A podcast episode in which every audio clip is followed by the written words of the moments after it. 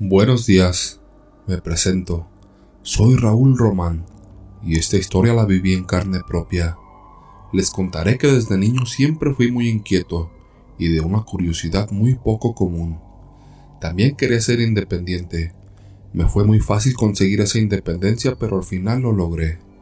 Mi primera experiencia como persona independiente la conseguí cuando a los 17 años conseguí que me dejaran visitar a mis abuelos en el estado de Guerrero. Iba yo solo.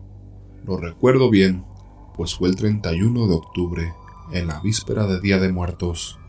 Esto fue en el año 1987. Ese día fue muy fuera de lo común, pues para llegar al pueblo donde vivían, tenía que tomar el camión en la terminal Tapo a Iguala, y de ahí tomar otro camión al pueblo de Cocula. Como les comenté con anterioridad, fue muy fuera de lo común, pues el primer camión en un viaje que normalmente hace tres horas, hizo cinco. Lo tomé a las seis de la tarde y llegué a las once de la noche. El segundo camión que debía tomar, de Iguala a Cocula, su última corrida era a las diez de la noche. Estaba condenado a quedarme a dormir en la terminal y tomar la primera corrida que estaba programada a las seis de la mañana. Para mi sorpresa, un camión retrasado salía en ese momento con rumbo a mi destino. Mi suerte empezaba a mejorar. Alcancé a tomarlo.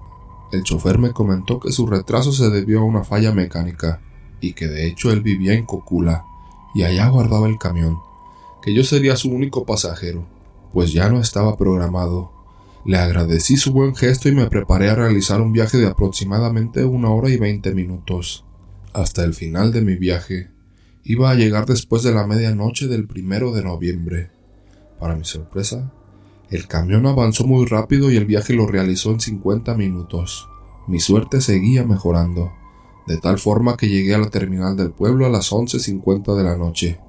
Al llegar me percaté que ya no había taxis locales, por lo que tuve que iniciar una caminata hacia la casa de mis abuelos. Esta se encontraba delante de la terminal del ferrocarril a diez minutos de distancia aproximadamente. En mi trayecto, tuve que pasar enfrente del panteón del pueblo y tuve mucho miedo, pero pasé sin contratiempo. Llegando a la terminal del tren vi mi reloj. Eran exactamente las doce de la noche, siendo ya primero de noviembre y escasos cincuenta metros de la casa de mis abuelos. En la terminal del tren estaba una señora con dos anafres vendiendo tamales. Era demasiado noche para vender, pero por la fecha creí que lo hacía para que la gente tuviera tamales para sus ofrendas. Por lo largo de mi viaje realmente tenía hambre, así que me acerqué a pedir un tamal y un atole. Al preguntarle de qué eran los tamales que vendía, levantó la cara. Me percaté entonces que me veía con un semblante muy serio. Sus ojos y su cabello era de un negro oscuro, muy poco común. Con una voz muy pausada me respondió, tengo de puerco, de pollo de iguana y atole de pinole. Le pedí que me diera un tamal de puerco y un atole de pinole.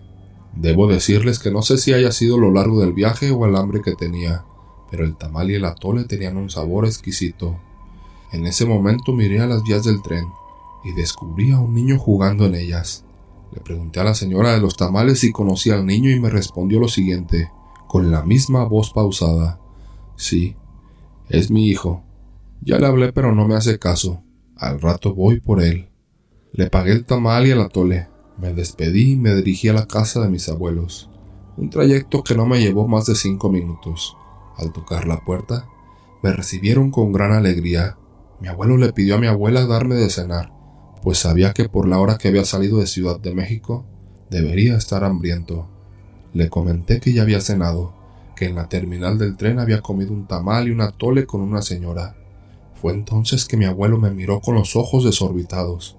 Me preguntó si la señora tenía un hijo que jugaba en las vías del tren. Mi respuesta fue afirmativa. Sentí que me jalaron del hombro. Era mi abuela que había puesto una silla a mis espaldas y me jalaba para sentarme. Posterior a ello, me puso alcohol en la cabeza. No sabía qué estaba pasando y por qué la actitud que estaban tomando. Mi abuelo se sentó frente a mí y me dijo lo siguiente. Hijo, Acabas de ver a un ánima. Esa señora que mencionas vendía tamales en la terminal, y su hijo jugaba en las vías cuando llegó el tren. El niño no pudo salir y su madre corrió para tratar de sacarlo, y el tren acabó con los dos. Eso pasó hace más de 20 años. No podía dar crédito a lo que estaba escuchando. ¿Qué fue lo que me comí? ¿Qué fue lo que me tomé? Sin más que decir, salí corriendo a la terminal del tren. No habían pasado más de siete minutos desde que había cenado con la señora, y sabía que la encontraría a ella y al niño. Para mi sorpresa, en el lugar no se encontraba nadie. Tratando de encontrar una justificación recordé los dos anafres los cuales estaban en el suelo. Me agaché para tocar el mismo, el cual por el contacto con el carbón debería estar caliente, pero al tocarlo estaba totalmente frío. Entré en shock. No me podía mover. Estaba totalmente aterrado. Reaccioné cuando alguien me tomó de la cintura para levantarme. Era mi abuelo, que me siguió después de que salí corriendo de la casa. Lo que eran unas vacaciones de una semana se volvieron de un mes por la recuperación de lo que viví, pues tuvieron que curarme de espanto. Hasta el día de hoy, me sigo preguntando lo que pasó ese día y qué fue lo que comí. Segundo relato. Hace varios días que algo extraño viene ocurriendo en mi casa. Tenemos esa sensación de que siempre nos observan. Un gran peso se posa sobre nuestros hombros. Cuando volteamos, a veces se puede ver como si una persona saliera corriendo. Mis hijos dicen que ven pálidos niños asomándose por las ventanas. Yo no he querido decir lo que me sucedió, pues se pueden asustar más. Pero en una ocasión, me despertó una luz que entraba por la ventana. Llegaba directo a mis ojos, así que fui a cerrar la cortina. Cuando me acerqué, encontré una horrible cara arrugada y reseca, cuyos ojos color rojo vidrioso se movían de un lado para otro, mirándome con total delirio. Tuve que observar ese perturbado rostro por largo tiempo, porque mis extremidades se negaban a responder. Parecía una estaca bien clavada en el suelo. Mis manos pesaban toneladas. No pude ni siquiera mover un solo dedo para recorrer la cortina, ni dar un par de pasos atrás. Solo estaba ahí, parado, viendo cómo él me miraba. Tenía su demente mirada clavada en mis ojos. Puedo jurar que sonreía con placer al causarme tanto miedo de ese estado petrificado, pasé rápidamente a sentirme invertebrado.